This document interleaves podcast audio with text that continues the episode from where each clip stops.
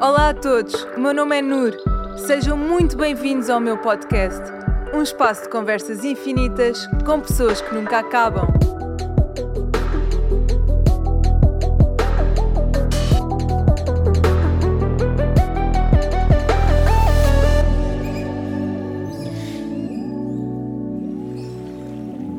Olá a todos, sejam muito bem-vindos ao meu podcast Somos Infinitos.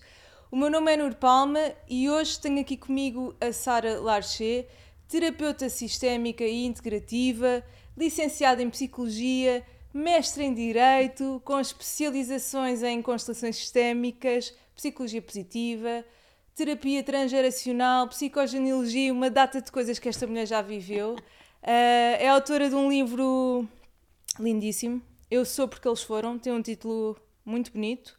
Um, eu li-o há pouco tempo e para mim é, é um livro muito profundo, com uma abordagem uh, muito sucinta, muito profunda sobre aquilo que é a psicologia trans, transgeracional e psicogenealogia, mas também, acima de tudo, a Sara explica muito bem de que forma é que nós herdamos uh, traumas, padrões, segredos, comportamentos da nossa história familiar e como é que isso nos condiciona. E é sobre isso que vamos falar aqui hoje. Bem-vinda, Sara. Muito obrigada, querida Nur, muito obrigada pela confiança, pelo convite e pela análise tão incrível que fizeste ao meu livro. Encheu-me mesmo de satisfação. Obrigada. Olha, é um livro muito, muito importante. Hum. Acho que precisamos de mais livros assim. Um, é um livro com, que transmite muita credibilidade sobre aquilo que falas, também pela tua história de vida, pelo aquilo que estudaste, pelo aquilo que fizeste, e portanto eu recomendo, acho que trouxe-me assim uma, uma perspectiva muito, muito clean daquilo que é, que é toda a nossa história, não é? E, e se calhar, antes de começarmos por aí, uhum. ok? Sim. Eu vou começar por um tema que, que eu desde pequena que penso muito uh, e aproveito para falar um bocadinho sobre isso contigo, que é nós na vida, quando paramos, sentimos sempre, sempre, ou pelo menos eu, não é? E grande parte das pessoas, um vazio, não é? Uhum. E, e, portanto preferimos sempre viver em piloto automático, acumulando tarefas que nos cobrem a visão da dor que sentimos. Uhum. E eu se calhar começava por te perguntar, uma pergunta assim muito profunda, não é? O que é este vazio? De onde vem este vazio? O que é que é esta dor, na tua opinião? então, olha, já somos duas, eu também penso muito desde pequenina. Uh, e nem sempre aquilo que eu pensava era muito compreendido naquela altura pela família, porque causava assim uma certa estranheza às minhas questões assim. Uh, hoje vejo são assim questões assim. Uh, quem sou eu? O que é que eu venho aqui fazer? Uhum, Será -se que é só isto? E então o vazio, isso é muito interessante, essa questão do vazio, porque na verdade eu revejo-me nela. Quando eu aos 30 anos se deu o grande despertar da minha vida, uh, eu percebi que tinha vivido todos os anos anteriores em absoluto piloto automático uhum. a ocupar todas as horas do meu calendário. Imagina, sábado, uhum. os meus sábados e os meus domingos tinham que estar escrupulosamente organizados, desde o momento que eu acordava até o momento que eu me deitava. Uhum. Porque eu sentia que se não tivesse ali o calendário bem organizado, eu tinha que parar. E se eu parasse, tinha que me Dói encontrar muito. com qualquer coisa que eu preferia não me encontrar. E portanto andava a correr. Eu, a dada altura, lembro-me aquela imagem, sabes, do, dos ratinhos, dos hamsters que correm sim. na rodinha. Sim eu lembro-me de, de, me sentir o rato, na, o rato na rodinha, mas na verdade aquela rodinha era vital para eu não viver, mas para eu sobreviver. Sobreviver, sim. Só que a vida tem esta magia muito própria, às vezes em dor, não é? E comigo foi muitas vezes em dor, e então fez-me parar, uh, uh, porque eu divorciei-me, um, eh, então tive que mudar de casa, a minha vida financeira mudou, obviamente, tinha uhum. duas filhas pequeninas. Um, fiquei com imensas dores de cabeça, o corpo falou, ingências enxaquecas, muito, muito, muito dolorosas. Um, e o corpo, ao falar, eu tive que ir à procura de me curar, mas curar a minha dor de cabeça, porque eu, uhum. a, a, dor de cabeça foi uma pista, porque eu nunca me tinha apercebido que dentro de mim habitava um vazio. Claro. Eu nunca me tinha apercebido, eu não, não tinha consciência, estava longe. Portanto, foi uma dor física que me fez chegar à minha dor emocional. Sim, o corpo fala quando nós Às já não ouvimos grita, nada. Exatamente. Às vezes o corpo grita e o meu provavelmente falou 20 anos e eu não ouvi. Não ouviste. Até que depois gritou, ainda bem. Hoje olho para trás e vejo que, que foi. Que foi talvez quando, a minha salvação. Sim, quando nós estamos habituados à dor, o corpo pode ver e nós nem reparamos. Nem é? mais, isso é, muito, isso, é, isso é muito interessante, porque a dor é aditiva, torna-se parte de nós, nós deixamos sequer de saber viver, sobrevivemos e quando estamos a viver uma coisa boa, quase que uhum. atraímos dor, não é? Porque é o nosso modelo, o nosso modelo, o nosso sim. esquema mental é, é, a dor e quando deixamos de ter dor é estranho e portanto Sim. vamos voltar a atrair Mesmo uma dorzinha para nós. Muitos de nós temos a, temos a crença de que não merecemos e não somos merecedores, não é? E portanto uhum. nem sequer permitimos sentir prazer na vida, não é? Grande uhum. parte. Exato, e agora ligando às raízes da família, imagina que uh, hipoteticamente venho de uma família uh, de mulheres tristes, de mulheres em dor então, se calhar inconscientemente, eu atraio a dor dessas mulheres para a minha vida porque eu não posso merecer não ter dor, porque se eu não tiver dor, eu vou estar a ser desleal à, à minha família. É, Isto tem tudo movimentos força, é? muito inconscientes, muito invisíveis, e enquanto nós não os vemos, tomam conta de nós. Tal Só deixam qual. de tomar quando começamos a ver. Uhum. Nós, quando nascemos, não somos um livro em branco, não é? Ui, não, não. E, não, portanto, como, tal como estavas a dizer, nós herdamos uh, padrões de comportamento, uh, memórias traumáticas, uhum. segredos, dores. Um, e, e, eu gostava de perguntar o que é isto na prática, ou seja, o que é a psicologia transgeracional uhum. e como é que isto acontece? Uhum. Uh, eu, eu, cheguei aqui à terapia, talvez falar primeiro da minha experiência, através da minha vivência, da claro. minha história. E se calhar é por isso que eu sou tão apaixonada, porque eu não aprendi num livro teoricamente e depois fui ver na minha história. Uhum. Eu vi durante anos coisas que eu não conseguia explicar a acontecerem na minha história, para depois perceber que afinal já havia muitos livros que falavam daquilo uhum. que eu senti. Um, e então essa, essa, esse resumo muitíssimo bom. Quando nascemos, não somos um livro em branco. Uhum. Uh, porquê? Porque nós, as duas, e, e, toda a humanidade, pelo menos até à data, nasce de um pai e de uma mãe, de uma linhagem materna e de uma linhagem paterna, recebe determinadas projeções, muitas delas conscientes. Ah, eu desejo que a minha filha uh, seja uma boa menina, que Sim. seja dentista, seja médica, seja, advogada. Hum, é? Pronto, projeção consciente, mas também recebes projeções inconscientes do pai e da mãe que eles podem nem saber que têm. Uh, recebes também as suas crenças, as crenças da família, uh, o, as emoções, as dores. Eh, tudo isso é, é como se eh, nós, quando nascemos, eh, entregam-nos uma mochila e dessa mochila faz parte todo um conteúdo Sim. absolutamente maravilhoso. Imagina, uh, sei lá, imagina que quem, quem, quem vem de uma família muito bom, de uma mãe muito bondosa, de um pai muito resiliente, muito determinado, isso recebe tudo isso na Sim, mochila. Essa força, a resiliência, isso é, isso é, é maravilhoso, é o nosso legado positivo é maravilhoso e normalmente nós não conhecemos sequer o nosso legado positivo. Pois é, pois é, e é, e é uma área que devíamos mesmo mergulhar, não é? Exato, que, claro. não é? De onde é, que, de onde é que as minhas forças de caráter, de onde é que aquilo que eu sou verdadeiramente boa, será que vem de alguém da minha família? Porque isso empodera, sente-se assim Empodera um empoderamento familiar. Só que para além deste legado positivo, também vem o legado, não lhe vamos chamar negativo, mas talvez disfuncional, o legado que pesa, Uh, as uhum. dores, as emoções, as histórias silenciadas, uhum. tudo isso passa uh, de geração em geração. E eu costumo contar no meu caso, que foi assim muito novinha, ainda mais novinha que tu, que eu pela primeira vez vislumbrei que havia, mas não consegui interpretar, que foi ter visto na minha filha mais velha, ela era pequenita, tinha pai 4 anos, eu fui mãe muito nova, portanto eu também era novinha, e, e de repente numa situação eu vi nos olhinhos dela tristeza, sendo que ela factualmente não era uma menina. A vida dela, ela tinha pai 4 anos, 3 anos, 4 anos, a vida dela não justificava aquela tristeza. Uhum. E eu achei aquilo, sabes, eu lembro perfeitamente onde é que estávamos as duas, ela olhou para mim, assim, os olhinhos azulinhos, e eu vi a tristeza nela e revi a minha tristeza na dela, sabes, foi assim Uau. uma coisa muito imediata e instantaneamente relembrei a tristeza que eu me lembro nos olhos da minha mãe.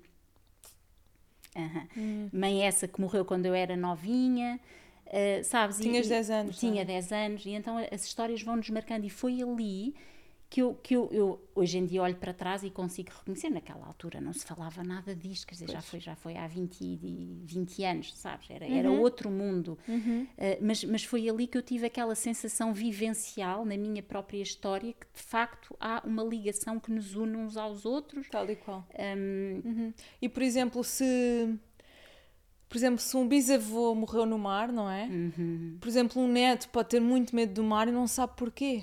Por exemplo, se aquele bisavô morreu aos 27 anos no mar, uhum. este neto, tem, quando tem 27 anos, se calhar começa a sentir um medo e não sabe de onde é que vem, não é? E, e por exemplo, este medo pode ser dar.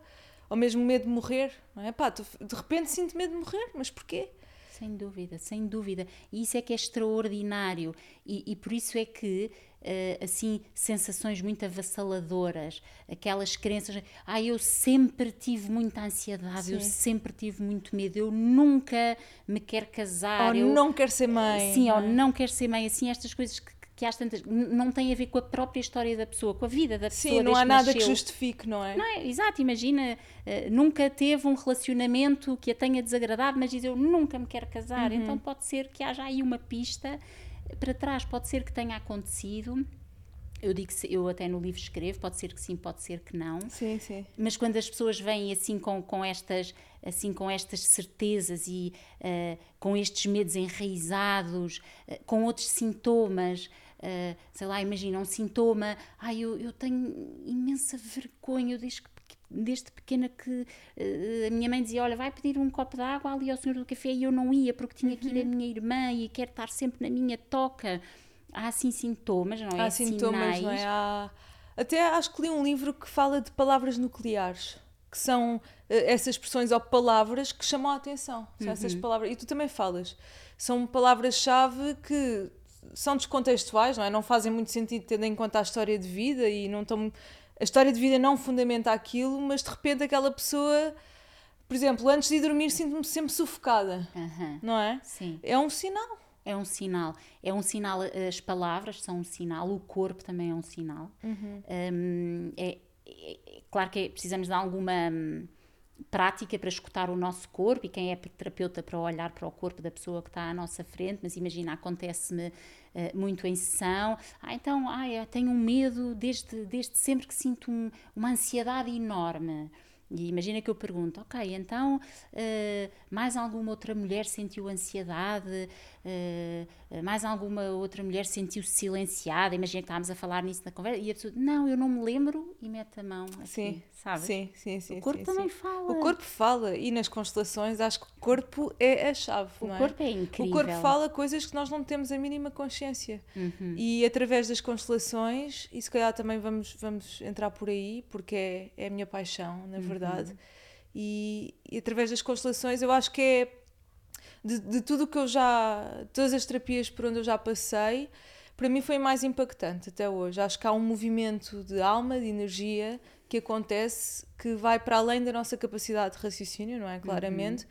e que movimenta a nossa vida não é rumo àquilo que nós vamos enfim vamos desenlaçando e, e gostava de perguntar o que são as constelações porque tu uhum. também falas imenso no teu livro então, do eu vou te... Ellinger também. E eu não te respondi à pergunta anterior, também é importante o que é a psicogenealogia transgeracional. Sim. Então, só dar aqui um contexto. Na verdade, estes temas da família, que eu simplifiquei, tirei o jargão e pus raízes da família. Sim é algo que nós, seres humanos, sabemos há milénios, ou seja, tens registros, por exemplo, na Bíblia, uhum. da, da, da, transmissão, da, da, da, transmissão entre gerações de determinados assuntos, nas primeiras tradições xamânicas, noutras religiões, da importância da ancestralidade. Uhum. E então isso é algo que nós, seres humanos, já sabemos há muito tempo, e se vires bem, uh, uh, eu, eu, eu passo o dia a ouvir histórias essencialmente mulheres que Sim. me contam as histórias das suas pessoas e muitas vezes das mulheres é muito comum dizer ai a minha avó sempre disse que havia aqui uma ligação ou aquela minha tia sempre falou de, um, um de uma repetição de uma história não se põe Sim. portanto nós sempre soubemos o que é que no início do século eh, talvez em 1920 ali no, na Europa Central começou a haver um movimento extraordinariamente interessante iniciado com Freud, mas depois com o Carl Jung veio-lhe uhum. dar mais substância e Sim. a partir daí foi um boom. O Carl Jung até lhe falou da, da presença de um karma familiar, ele escreve sim. isso nos seus sim, livros. Sim, eu tenho a sensação, dizia ele, quando eu estudo a minha árvore genealógica, eu tenho a sensação de um karma familiar que uhum. me liga aos meus antepassados. Tal e qual. E então, no fundo, isto veio a terapia transgeracional, muito ligada no início até à psiquiatria, depois à psicanálise, um, e, e, a ideia é, ok, então nós já sabemos que há histórias para trás que nos impactam, E o que é que veio a terapia transgeracional e depois a psicogenealogia e as constelações, que são duas metodologias diferentes, mas altamente complementares, vem dizer, então como é que nós nos libertamos desses pesos? Como é que nós podemos trabalhar? Como é que nós podemos viver uma vida mais leve e mais livre? Ah, ok, então eu sou estou em lealdade, utilizando o jargão, estou em lealdade invisível com a minha bisavó que perdeu, que morreu no parto e eu tenho pavor em engravidar. Sei isso. Então como é que eu me liberto? Tal Porque eu quero ser mãe e não quero continuar a perpetuar aquela dor. E estas metodologias sistémicas, que são obviamente muito ricas, vêm nos ajudar a olhar para isso uhum. uh, e, e, fa e, fazem e é, e é hum, eu, eu, costumo dizer que estas metodologias, para mim, são altamente impactantes, tal como para ti, mudaram uhum. a minha vida. Obviamente não são únicas e não são, não servem sempre para todos para os todos, casos, claro, não é? Cada claro. caso é um caso. Claro. Eu, eu, costumo dividir a, a, nossa vida em vários livros, pelo menos em três, depois até pelo menos em quatro, que é o primeiro é o nosso, eu tenho 48 anos, então o meu primeiro livro são os meus 48 anos e não podemos deitar fora este estes 48 uhum. anos. Pode ser que haja determinados eventos nestes meus 48 anos que me pesem hoje em dia e que não uhum. tenham a ver com nada transgeracional, nem nada das raízes da família, mas tem a ver, sei lá, Imagina, uh, uh, morreu a minha avó e eu sofri muito e não consegui fazer o luto. Isso é um evento, o meu primeiro livro da vida, não uhum. podemos desconsiderar. Só que também não podemos desconsiderar outros livros da vida, designadamente os ligados à ancestralidade, que é isso que muitas vezes se faz, Sim. cada vez menos. Um, por exemplo, há, há, um país como França, pelo menos desde 1950, eu diria que grandes, os grandes movimentos terapêuticos têm sempre em causa a, a questão ah, transgeracional, transgeracional, o livro da família, uhum. e não só ficar no nosso livro da vida, desde o nascimento até agora, mas também uh, naqueles livros de trás. Sim. E então estas técnicas, estas ferramentas, eu não adoro chamar técnicas ferramentas, acho um bocadinho redutor, mas pronto, sim, é um estas bocado. modo de estar na vida, sim. esta filosofia, acho mais bonita. Acho sim, sim, sim, é. De considerarmos que não somos vida, um não, é? livro em branco, que temos duas linhagens, ajudam-nos cada uma à sua maneira, altamente complementar, altamente complementares, a a, a, a, com o nosso livre-arbítrio a fazer aquilo que desejamos fazer com a nossa vida, porque na verdade nem eu nem tu podemos controlar aquilo que foi feito para trás, não podemos controlar como é que sentiam os nossos pais, os nossos avós, as histórias deles. Essa história está escrita, aí não podemos tocar, uhum. mas podemos as duas tocar como é que nos vamos relacionar com a história que eles escreveram. Tal e qual. Isso é a nossa responsabilidade, está nas nossas mãos. Sim. Isso é uma benção enorme. Uhum. E então a psicogenealogia, portanto, a terapia transgeracional escreve sobre isto, realmente há legados positivos, há legados disfuncionais, eles passam de geração em geração, ponto. Uhum. A psicogenealogia uh, utiliza uma ferramenta mu muito conhecida e muitíssimo interessante que é o genossociograma, uhum. que é no fundo é uma árvore genealógica feita de memórias, é uma organização mental, uhum. é como se fosse uma genealogia com os factos, mas que acrescentas também as emoções por trás dos factos. Uhum, certo, sim. É? Imagina, eu tenho uma psicogenealogia e a minha irmã pode ter outra, porque uhum. eu relaciono-me com os, com os factos de uma maneira Forma diferente. diferente. E. E então esta ferramenta permite-te ir de geração em geração para trás e recolher tudo, como é que se chamavam os teus, quando é que nasceram, que profissões tiveram, que sonhos viveram, que sonhos é que não viveram, uhum. que filhos é que foram perdidos, que uhum. lutos é que não foram feitos, que zangas é que há na família é uma, é uma metodologia altamente organizadora, uhum. tanto da terapeuta como da pessoa que está à frente. Porque a pessoa que está à frente é que se traz a informação. Tal mas até qual. tu colocares no papel, ela não vê. Não vê, sim, sim. Eu sim, própria sim. não vejo. É o impacto de escrever, não é? Nós sim, temos exato. ali essa dinâmica à nossa frente.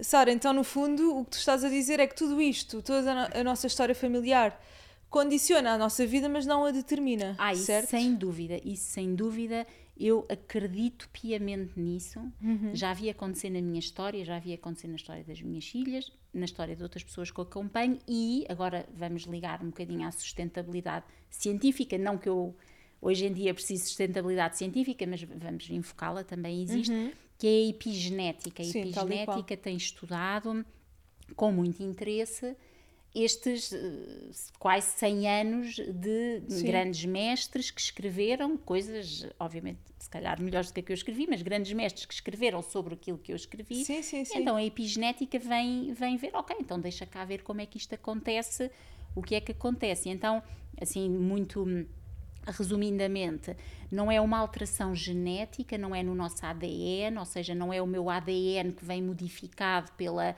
pela dor eh, daquela minha bisavó, uhum. mas é como se fosse assim um marcador somático uhum. que nos é passado e esse marcador somático pode ser apagado. Isso é extraordinário. Uhum. Incrível, não é? Isso é Incrível. extraordinário. Ou seja, olha o livre-arbítrio. Eu, eu, eu, trabalho numas formações que dou com uma investigadora brasileira que está a acabar o uhum. doutoramento nos Estados Unidos e este é o trabalho dela. Uh, o trauma transgeracional, mas sobretudo ver como é que trabalho de consciência e que não é só trabalho transgeracional que ela sim, vê, ou de constelações, é de yoga, de meditação, sim. trabalho de, de, despertar interno, sim. permite limpar aquelas dores, aquelas emoções, tudo aquilo que nos pesa e, portanto, está nas nossas mãos e isso é uma benção sim, sim, enorme. Sim. sim, temos muitas ferramentas para, para, o caminho da cura, sem dúvida, e todas estas áreas que à partida parecem, parece que não são mensuráveis, eu fico feliz por cada vez mais, ultimamente, temos visto com fundamento científico que de facto uh, isto é verdade. É uhum. É verdade, não é? Temos cada vez mais sustento. Uhum. Sara, eu gostava também de perguntar uma, uma, é uma pergunta que eu adoro fazer porque eu também penso imenso sobre isto, que é qual é o papel da mãe e de um pai na nossa hum. estrutura familiar e qual é a sua função? Ou seja, qual é o impacto, não é? Porque muitas, hum.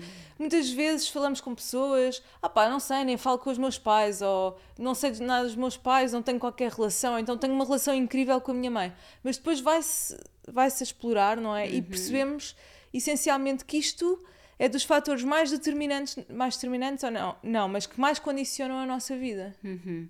Sim, o papel do pai e da mãe, desse meu também já sou mãe, estás a ver? Portanto, agora já posso olhar para cima e para baixo também. Não eu, só... eu ainda não sou mãe, portanto ainda tenho aquela perspectiva de filha só. uh, e, e, de facto é, é, altamente impactante, quer vivas com os teus pais, quer não vivas, obviamente que as experiências são diferentes, mas imagina que uh, alguém que teve eu uh, que pude privar com o pai e com a mãe, obviamente esses anos que, que, que estivemos juntos para já nos primeiros anos de vida, a criança e o bebê e a criança vê o mundo através dos olhos dos pais. Tal e qual. Nos primeiros tempos, através dos olhos da mãe, com quem tem uma relação mais visceral, e depois através também dos olhos do, do pai. Portanto, imagina todas as crenças, a maneira de ver a vida, a forma como, como, os pais estão, uhum. sei lá, é completamente diferente uma criança nascer uh, de uma mãe e de um pai que estão bem, que se amam muito, um ambiente que, seguro, um não é? ambiente é? seguro uh, e que financeiramente estão estáveis e que gostam dos seus empregos. Se calhar é assim um bocado utópico, mas é diferente. Sim, sim, mas que transmitem segurança, não é? De uma criança que nasce de uma mãe que uns meses antes de, de uh, perdeu um filho ou que perdeu o pai e que está triste e que está incompatibilizada com, com o companheiro, com uhum. o pai. Sim, o, sim, obviamente sim, as coisas são diferentes e isso tem um impacto direto sobre nós. Aliás, em psicanálise até há assim um jargãozinho que diz que aquilo que, que nós depois trazemos para a nossa vida, imagina que eu posso trazer depois para a minha vida como mãe, tem muito a ver com o meu esquema mental daquilo que eu vivia em casa. Tal e qual. E, portanto, isso pode-me determinar se eu não tiver consciência. E por isso é que os caminhos de despertar e da consciência são extraordinariamente importantes. Imagina que eu venho de um contexto um, em que há muita violência verbal em casa e um bocado de agressividade uhum. e, e, falta de paciência. É o meu esquema mental, foi o que eu vivi Tenho em casa. Tenho medo do mundo e não confio no mundo, não é? Pode ser que eu depois reproduza isso para as minhas filhas. Pois e, em regra, reproduz sem sequer notar que estou a reproduzir, não é? Sim, sim, sim. E, portanto, é, voltamos à nossa enorme bênção que tu tens. Eu fico feliz de. Uhum. Estás na geração, talvez assim abaixo da minha, mas eu fico feliz de haver este movimento de, de despertar, porque pensa, ou eu, a minha mãe que já partiu, mas o meu pai ainda cá está, tem 73 anos, os meus pais nunca tiveram a oportunidade que eu tive, nunca tiveram a oportunidade de olhar para as emoções deles, nunca tiveram a oportunidade de chorar as dores deles, de partilhar dores em, em contexto seguro. Uhum. E isto não era. Não... Era muito diferente, o mundo mudou muito em tão pouco tempo. O mundo mudou muito. E eu acho que, que este movimento que estamos a assistir, talvez nos últimos 10 anos, seguramente 5 anos, mas pronto, 10 anos, é, é um movimento importante, é um movimento de regresso à intuição, de regresso ao, à, às emoções, e não só das mulheres, mas também dos homens. Ouve-se muito sim, falar, sim, os homens podem chorar, têm que Sim. poder chorar, têm que também poder sentir, uhum. uh, também são seres humanos, não uhum. somos só nós mulheres que podemos, mas este regresso ao nosso lado mais emocional, Sim. eu vejo com muita esperança e, sobretudo, vê lá isto: olha, os teus filhos, quando nascerem, se quiseres ser mãe, Sim, quero.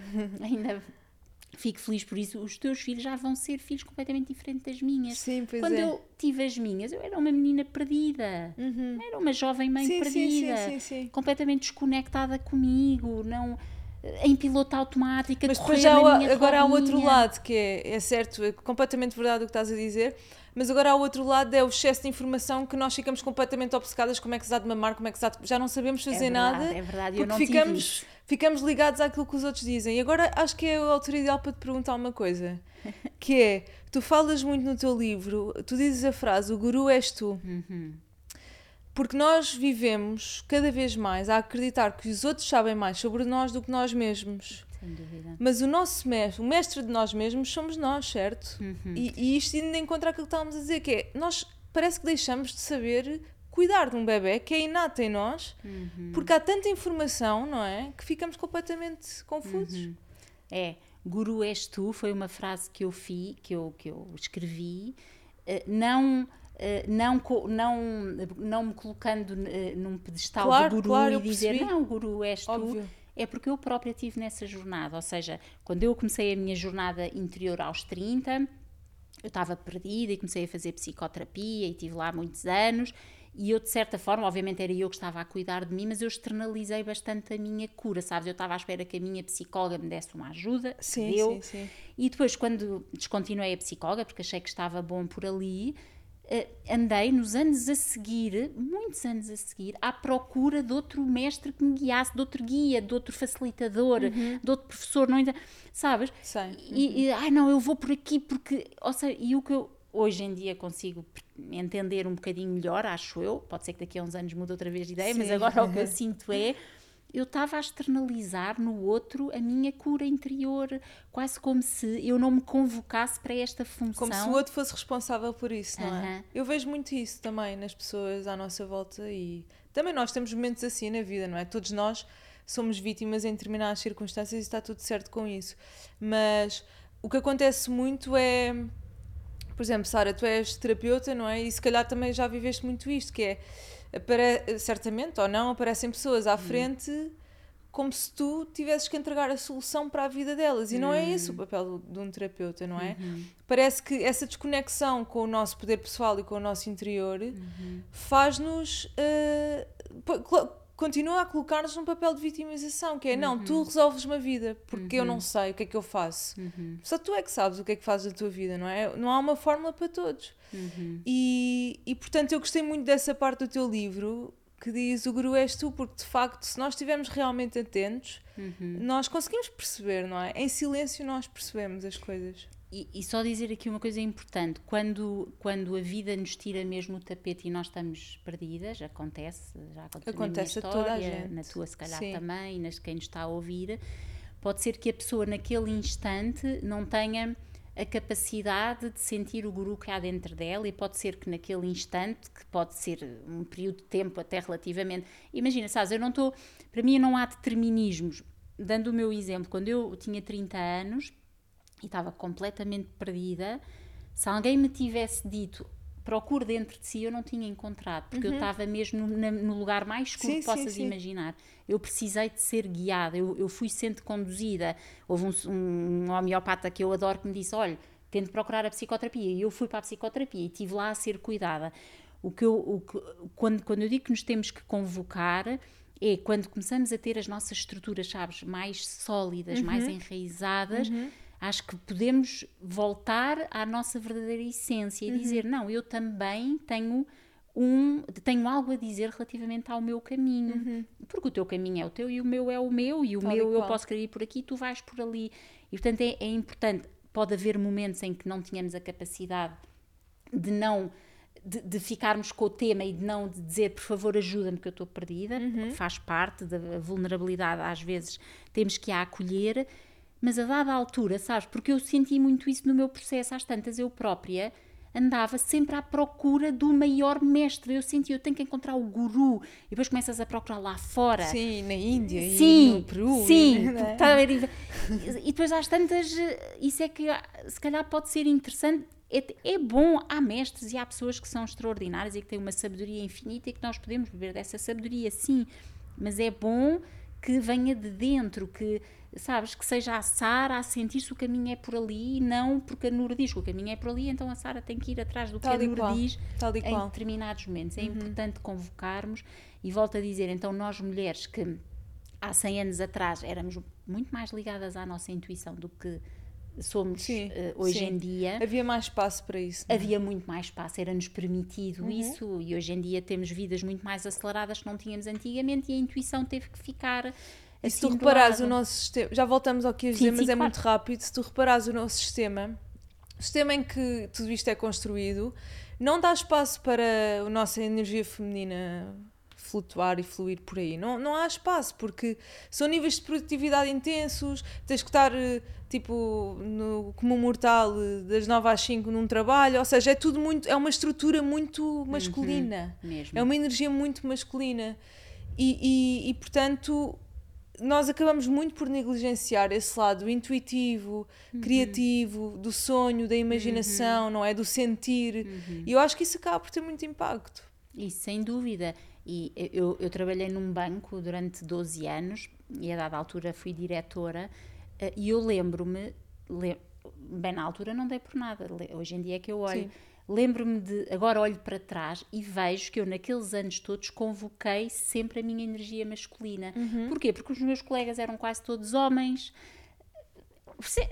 Tínhamos um comitê de 10 ou 12, eram quase todos homens. Eu convoco o quê? A minha energia masculina para ficar igual a eles, não é? Para Tal e não qual, destoar. e qual. E depois a nossa intuição, o nosso lado feminino, aniquilamos, não é? E- Desaparece. E, depois há o clã familiar, porque se nós vimos de uma linhagem de mulheres eh, com uma energia extremamente masculina, é? guerreiras e eu faço e aconteço, que é o meu caso, e o teu também, Somos não é? duas. Pronto.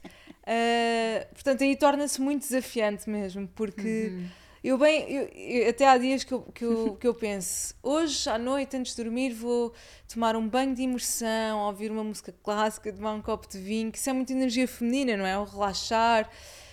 Mas depois vem sempre a energia masculina, de- mas há sempre qualquer coisa para fazer, há sempre coisas para, des- para despachar. E acabo muitas vezes por negligenciar isso que também é importante, que dá espaço para o sentir. E, e, e, e se calhar íamos precisamente aí, que é hum, nós acabamos por negligenciar muito o hemisfério direito, não é? E, e de que forma é que tu achas que isto depois acaba por ter impacto em nós? Que é o facto de nós negligenciarmos precisamente esse sentir, essa desconexão que estávamos a falar. Acabamos, ou seja, tu estavas a falar da tua história de vida que aos 30 anos te sentias completamente perdida, não é? Havia essa desconexão. Que impacto é que achas que isso teve na tua vida, a nível pessoal, não é? Estás completamente desconectada de ti, não havia espaço para tu te sentires. Ah, é- é- tem um impacto enorme porque nesses anos todos eu sobrevivi e não vivi, na verdade não tive, nunca acedi à Sara. Eh, isso- verdadeira essência da Sara, Sim, é? nem sabia, nem sabia que havia uma Sara, sabes? Quando há assim uma grande dor na- na- nas nossas vidas, a tendência que todos temos, e, e no princípio é bom, mas para sempre é que não, a tendência que todos, todos temos é desligarmos-nos, desligarmos o nosso lado emocional.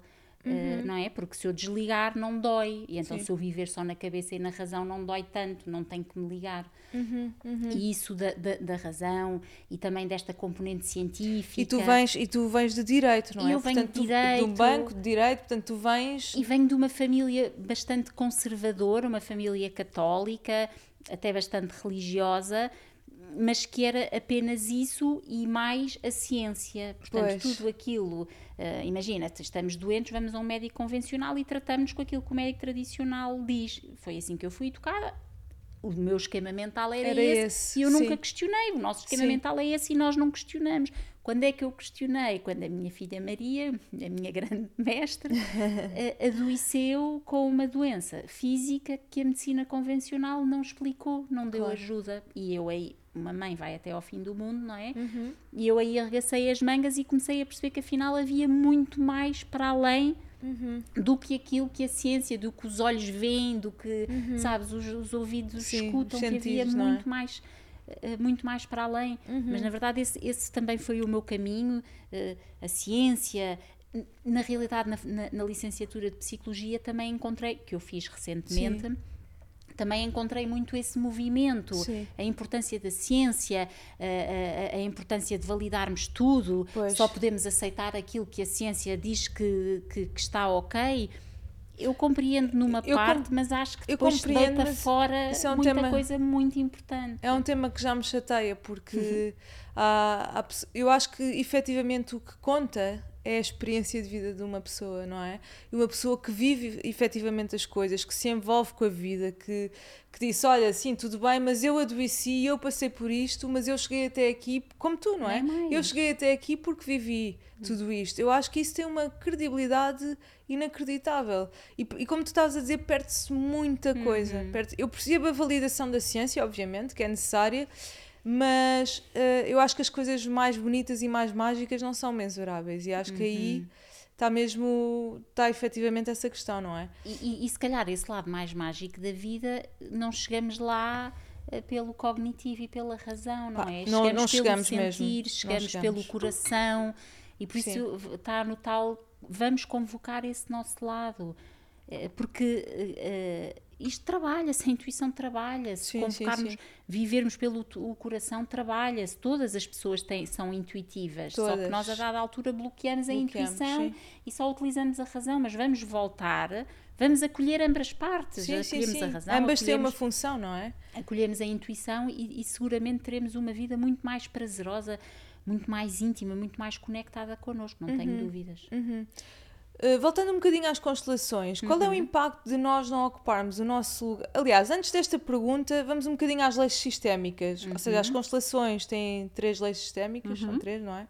E portanto, quais são essas leis ahm, e qual é a função delas? Então, falando e até assim, o, o Bert Hellinger foi, portanto, o pai das constelações familiares, toda a gente o conhece, deixou um legado imenso, um enorme trabalho. Teve também uma, uma, uma benção muito grande, foi de sair da Alemanha, ali no, no, no, na- no contexto da Segunda Guerra Mundial, e ir para a África do Sul, onde pôde privar, onde pôde eh, viver com uma tribo Zulu. E é, esta é muito importante de também sabermos acolher na nossa vida outras culturas, outras formas de estar, Tal outras formas de olhar. E quando ele depois regressa à Alemanha, já bastantes anos depois de terminar a, a- a guerra, já havia na Europa Central este tal movimento da importância da família, de considerar que, espera, nós não somos só eh, seres individuais, eh, para, para trás de nós há um sistema familiar. E ele, com enorme mérito, já depois de um, de um trabalho assim de grandes mestres feitos, ele vem agarrar naquilo e, e dar a seu próprio toque. Cada terapeuta, Sim, cada mestre toque, fa- é? faz isso, isso é, isso é incrível. E então uma das leis que, ele, que o hum, Berto fala é a lei do equilíbrio. Uhum. A importância, e, e o Ivan Bozormeninagi, tem um nome complicado já, o Ivan. Bozormeninagi até baralha a língua, depois a pessoa habitua-se e sai, falava, falava das lealdades invisíveis, e, hum, e- e falava do grande livro das contas da família. Portanto, dizia que o Bert Hellinger Sim. depois vem agarrar para falar da lei do equilíbrio. Então, que as famílias têm um grande livro de contas, Uhum. como um livro de contabilidade, com o dar e com o receber. Receber. E que a família e que as famílias, em regra, são regidas pelo amor. Isso no campo dos princípios. O problema é que, quando o amor é substituído por outras emoções, a raiva, a zanga, a, a tristeza, o amor desaparece e, de certa forma, o, o grande livro das contas desequilibra-se. Uhum, certo. E, e então é importante este do, do equilíbrio, sabes? E tu vês, sei lá, hoje em dia vê- vê-se bastante isso, aqueles pais que hum, estão muito ocupados no seu trabalho e então dão tudo, tudo, tudo, tudo, aos filhos. Sim, sim, sim, sim. Isto sim. está a desequilibrar o grande livro das contas. Alguma coisa, vai haver um efeito nos netos, ou seja, nos filhos dos filhos deles. sim, sim, Sabes. É, é importante que o equilíbrio se mantenha. Depois, a, a pertença. A lei da pertença é fundamental. Um sistema familiar Uhum. é constituído por todos os membros. Só que nós sabemos, temos casos na nossa família, na família de Uhum. quem conhecemos, que às vezes há casos de membros que são excluídos, Excluídos. ou por zanga, ou por dor. Uhum. Imagina, imagina uma mãe que morre, que, que perde o seu bebê pequenino e nunca mais fala de- desse bebê e os irmãos nem sabem que Nem esse bebê sabem. existiu. Sim, sim, sim. Através da dor, esse bebê é excluído. E, e então o direito de pertença é todos temos direito a E, pertencer. e o facto desse bebê ser excluído, portanto, vai fazer que na geração seguinte haja um elemento excluído. Sem é? dúvida. Se- isso seja refletido. E, exato, e que haja alguém na geração seguinte que vá ter que olhar para essa olhar dor. para essa dor. Porque, porque um excluído, aliás, há um filme até. hum, Há vários filmes eh, infantis eh, muito bons Muito sobre bons, isto, sim. mas agora estou-me a lembrar de um que é o Encanto, que eu adorei, O que é aquela Encanto, menina sim, sim, da família. Madrigal. Sim. Não vou fazer spoiler, mas há lá um, um personagem que é excluído Uhum. e a exclusão desse personagem gera eh, muito dissabor. eh, eh, estão lá Sim. três gerações representadas, nas outras gerações a exclusão é sempre algo, mesmo que se diga, ah, eu não falo, eu não sei quê, nunca mais falei, há ali um sentimento, porque o grupo, e também isto é, é arcaico, é uma memória arcaica nossa. Nós, quando estávamos lá na, na savana, Sim. sobrevivíamos em grupo Em grupo. E Se o fôssemos excluídos, havia mais probabilidade de de, morrermos. E portanto o grupo era seguro. E qual era o primeiro grupo? Era a família, não era a família. Portanto era importante que a família estivesse toda reunida, assim ninguém morria. Uhum. Se excluís um, pode morrer mais facilmente. Isto é quase como se fosse assim uma memória, até me arrepiei. É, eu também isso. por acaso. também me Fiquei assim arrepiei. um arrepio, assim uma memória ancestral. E portanto é importante incluir.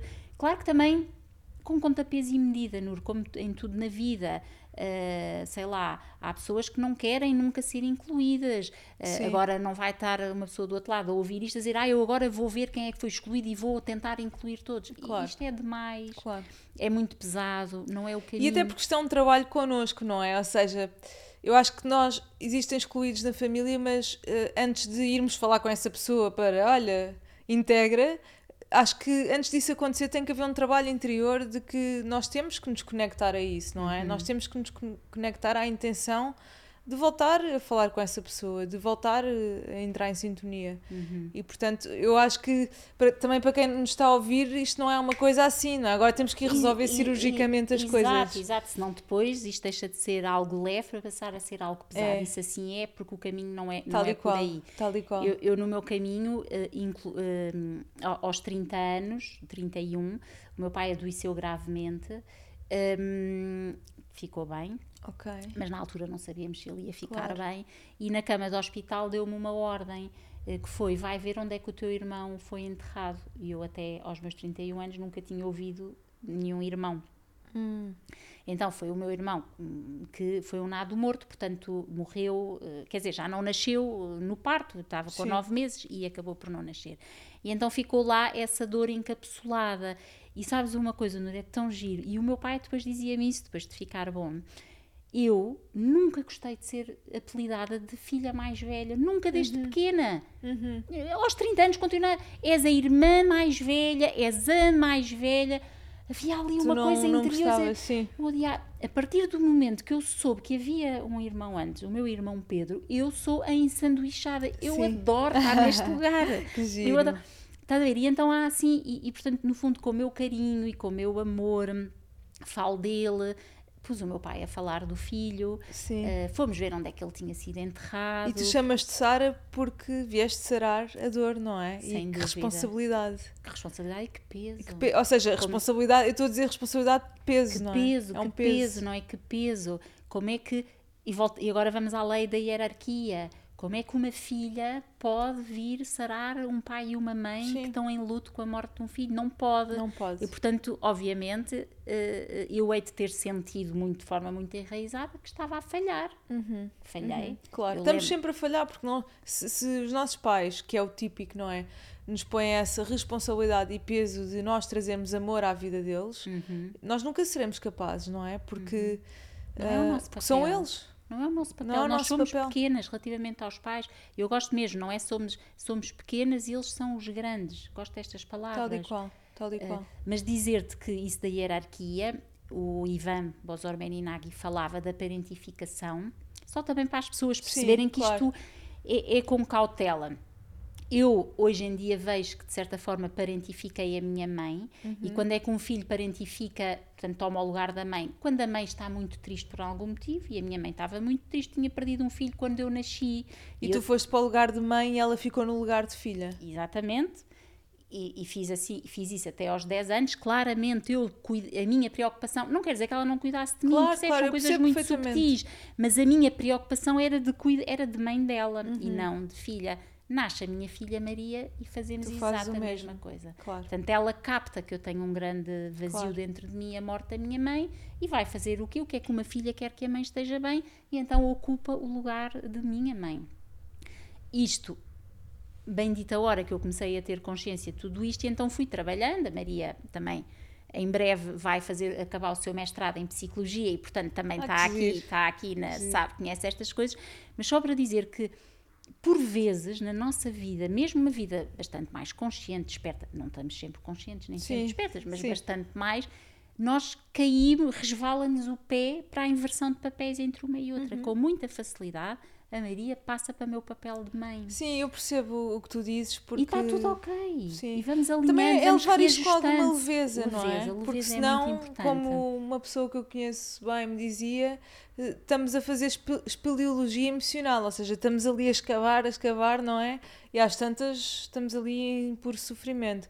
Portanto, é levar com muita leveza é, este E se vires bem, na verdade, este movimento, por exemplo, da parentificação, que gera peso, gera mais peso no filho do que no pai, na minha perspectiva, porque eu estou a falar como mãe, de certa forma, para mim, às vezes, é confortável saber que ela cuida de mim. Claro, claro. Só para ela é que lhe gera, gera o peso. Mas se nós vimos bem, isto é um movimento de amor. Mas Não... para ti, desculpa interromper, uh, sim, é muito pesado para ela, mas isto também te comunica a ti que tu não tens capacidade para o fazer. Sem é? dúvida, é? sem dúvida. É, é os papéis, nós nascemos com uma função, não é? E com um lugar, com uma hierarquia. Eu sou a mãe e ela é a filha, ponto. Isso é, é, é outra lei sistémica, Sim, é, é? é. por isso é, é que eu acrescentei. É a lei da ordem? A sim, da hierarquia, sim. Ok, ok. Por isso é que eu acrescentei com, com este exemplo. E, portanto, realmente é importante cada um saber em que papel é que está. Uhum. É? O irmão mais velho é o mais velho do meio, é o do meio o mais pequenino, é o mais pequenino, portanto o, o irmão mais novo não deve ocupar o papel do irmão mais velho. Basta uma pessoa estar no lugar errado que desorganiza o sistema todo. Sim. Porque se eu for mãe da minha mãe, ela passa para a minha filha, uhum. significa que a mãe dela já não está no papel de mãe, enfim, desorganiza tudo, não é? Exato.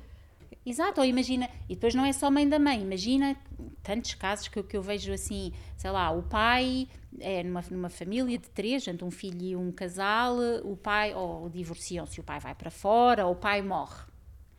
Um, aquela filha ou o filho ocupa o lugar de pai ao lado da mãe. Uhum. Ah, isto uhum. depois ele torna-se indisponível para, para ter, ter a, uma relação. Para ter a sua própria relação, Tal porque já qual. é companheiro da Tal mãe, então já não precisa de ser companheiro Não há espaço ninguém. na vida dele Sim, para criar um relacionamento. E isso é que depois faz com que estas ligações à família possam pesar na nossa vida. É, de facto, a vida aqui neste planeta é muito pesada, não é? Mesmo a lei da, da gravidade. é verdade, é. é. Eu, alguém me disse há pouco tempo que dizem, isto aqui já é uma conversa um pouco esotérica, que este é o, é o planeta mais doloroso, que é o que dói mais, porque é aquele com mais uh, resistência, não é? Porque nós, seres humanos, pomos muita resistência nos processos. É a lei da gravidade, temos de estar de pé, até dói, não é? E, Isso é interessante, portanto, nunca tinha pensado nisso. É, é mas é, é verdade, porque nós estamos sempre em dor, estamos sempre em resistência. Eu acho que o que custa mais ao ser humano é não fazer nada, é permitir que a vida flua. Uhum. E isso uh, que é aparentemente simples, mas uhum. ser simples não é fácil. Sem é? dúvida. E se calhar, como os budistas falam, não é? da ideia da impermanência, se começarmos a, a pensar, a refletir sobre este facto, é que a vida de facto é de altos e baixos e que tudo passa. Uhum. Tudo passa quando está no alto, mas também tudo passa quando está no baixo. Uhum. Só que para nós, nós resistimos, isto é, é uma discussão filosófica que eu também penso muito. Porque eu própria, se pensar bem, se pudesse escolher, se calhar eu diria: não, a minha vida vai ficar sempre ali no ótimo. Sim, é a zona segura, não é? A zona segura, ótimo, Sim. mas não é assim. Nós sabemos que não é assim. E isso gera sofrimento porque nós queremos nos agarrar, agarrar à, permanência à, permanência da vida da e a vida. vida não é permanente. Mas é porque a vida é movimento e quando o movimento para, é a morte. Só a morte é que é a estagnação. Porque, e é isso, essa mudança não é constante e nós sermos tipo aquela frase do Bruce Lee, do Be Water, ser água, que é nós conseguirmos adaptar a tudo. A água, pões água neste jarro, toma a forma do jarro. Pões uhum. nos cubos de gelo, fica gelo. Então é, é, muito isso, de que a vida é um, é um movimento constante e estavas a dizer que tudo passa mesmo, não é? Porque são ciclos e uhum. quando estamos muito mal, isto vai passar, porque passa. Uhum. Tudo, tudo tem um, um ciclo, tudo tem um uhum. tempo. E isso é muito interessante.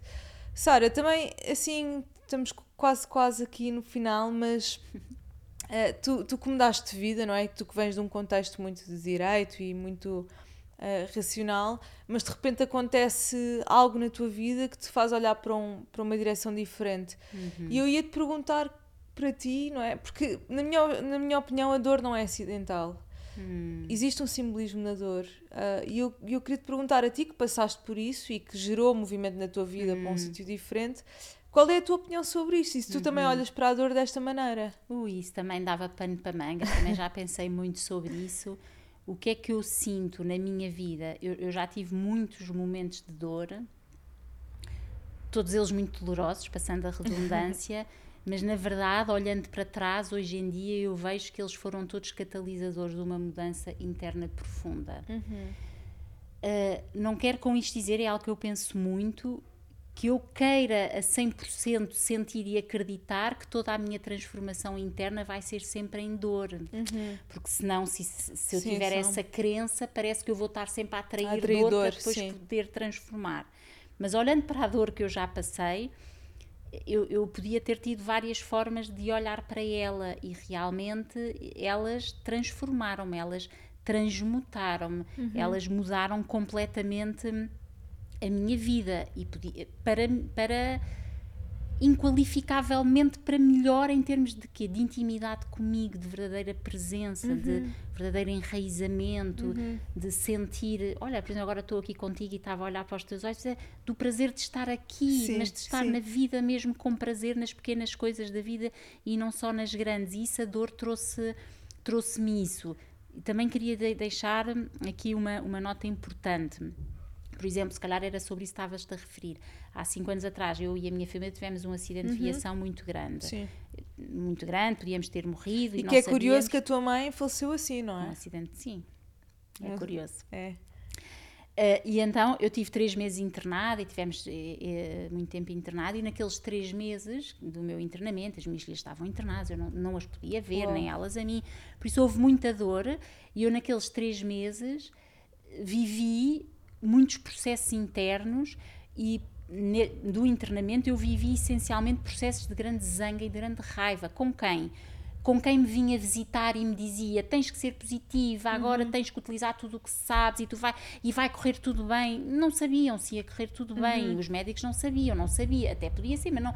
Sabes, zanga, mas zanga comigo também, mas como uhum. é que uhum. eu estou num caminho interior há anos e eu Deixei-me vacilar sim. desta maneira, zanga comigo, zanga com os meus guias, com os meus protetores, com aquilo que, mas como é que deixaram que isto acontecesse?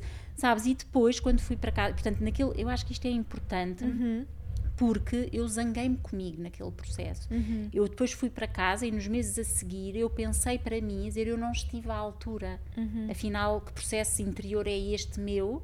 Não estou à altura. E depois, uns meses depois, percebi nas minhas reflexões, estás a ver que eu também penso muito. percebi nas minhas reflexões que há momentos em que é demais. É.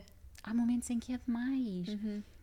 E portanto, uh, quando estamos no meio do furacão, no olho do furacão, pode ser que não consigamos ver que aquela dor nos vai levar a, a, algum lado Tal e, está tudo ok. Tal e qual. E também ganhas humildade, não é?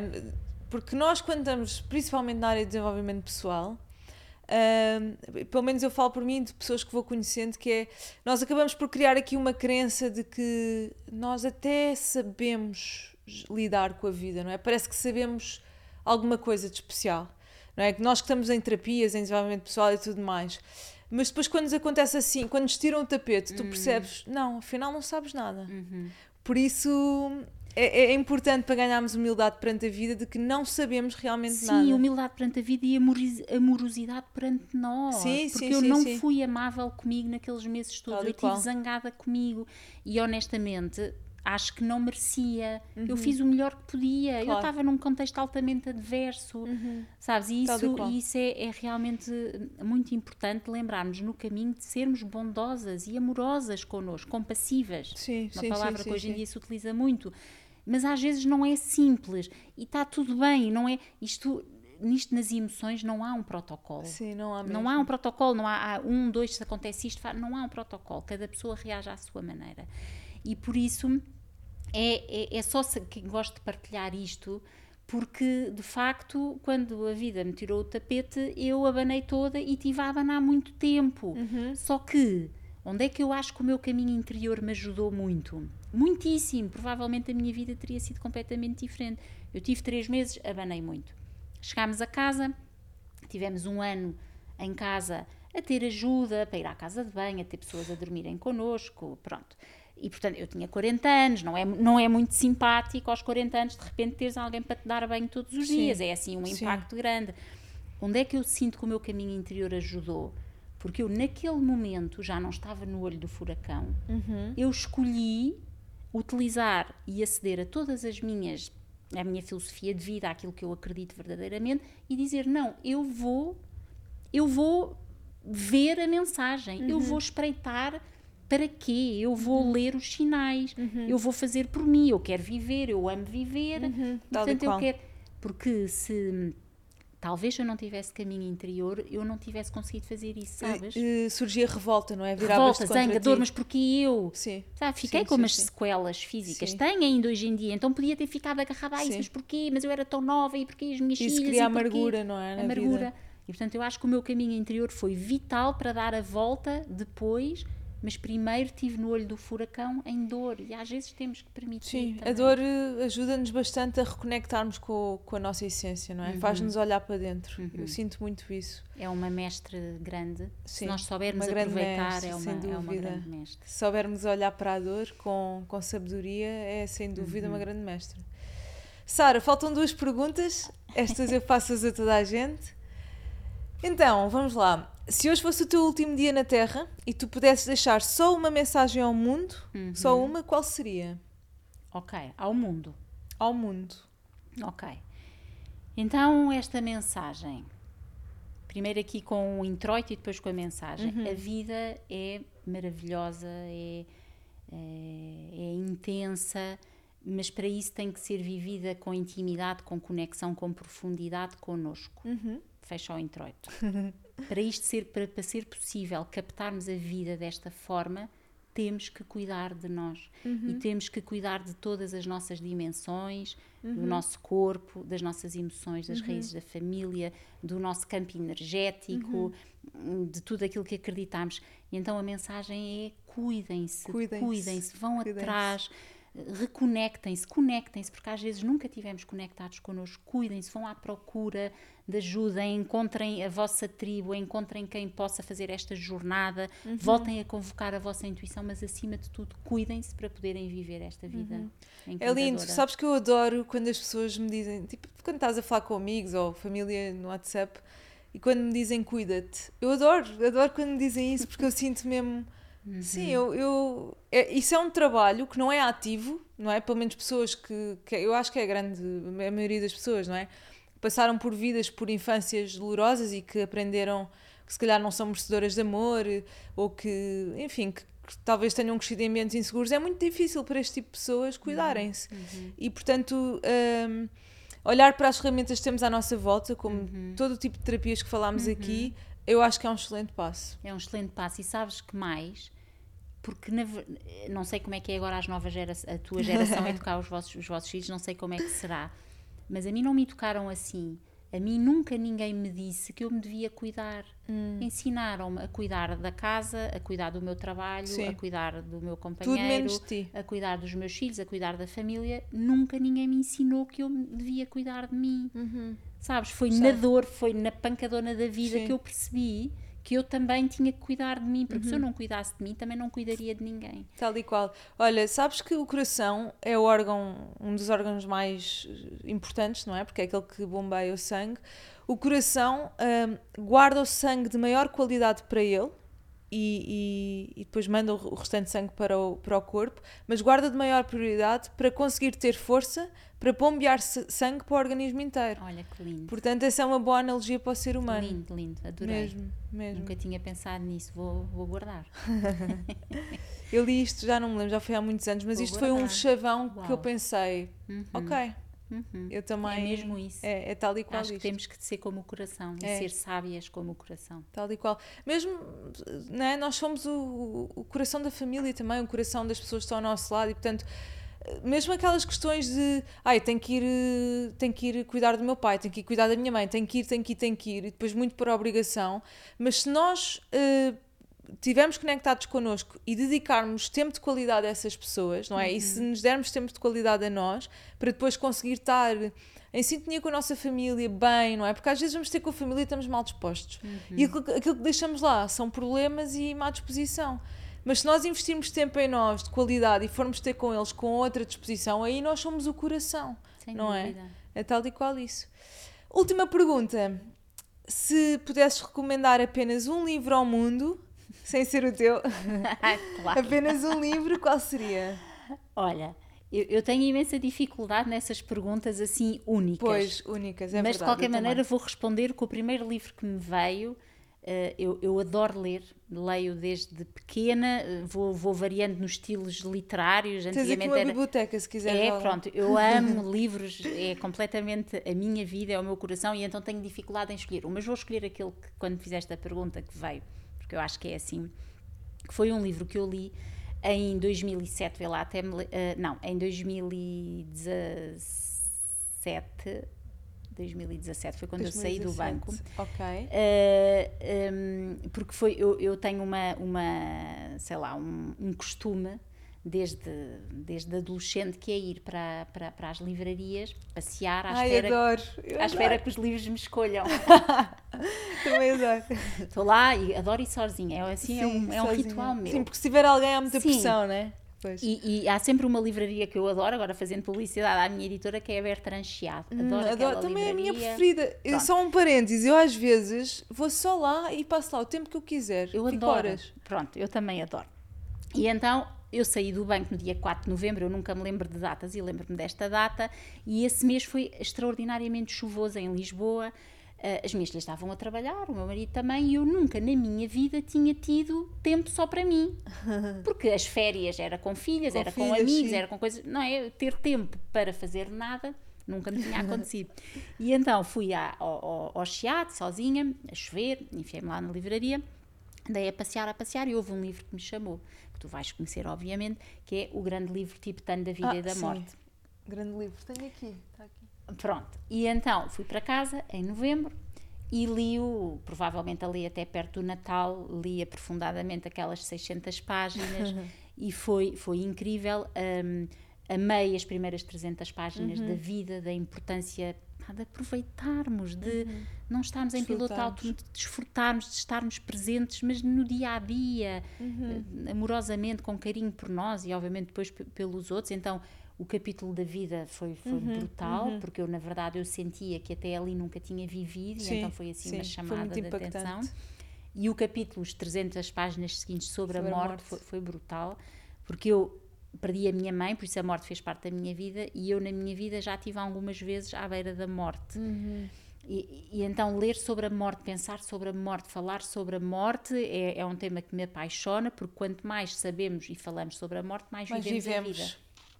Tal e qual. E então, como o recado, a mensagem é cuidem-se, aproveitem, vivam, a morte também faz parte faz dessa parte, dimensão. Faz parte. Até porque, na verdade, quando temos medo da morte, nós não vivemos. Porque estamos, temos medo de nos apegarmos a tudo, temos uhum. medo de uhum. nos entregarmos a tudo, não é? Uhum. E portanto, quando nós aceitamos realmente a morte, conseguimos estar em paz com a vida. Uhum. Isso foi uma, uma coisa que eu percebi ao ler esse livro, que eu acho é brutal. extraordinário. O livro, o livro é extraordinário e foi e foi e eu senti que tinha que, aquele livro tinha que ser lido naquela altura, Sim. numa altura em que eu estava completamente para dentro da toca.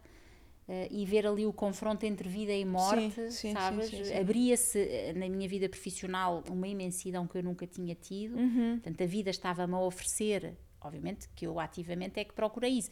Mas eu tinha uma oportunidade de fazer o que eu amava e a vida deu-me ali em novembro aquele livro da vida e da morte. Uhum. E, Brutal. E foi, foi brutal. É Muito bom. Sara. Uma conversa muito boa.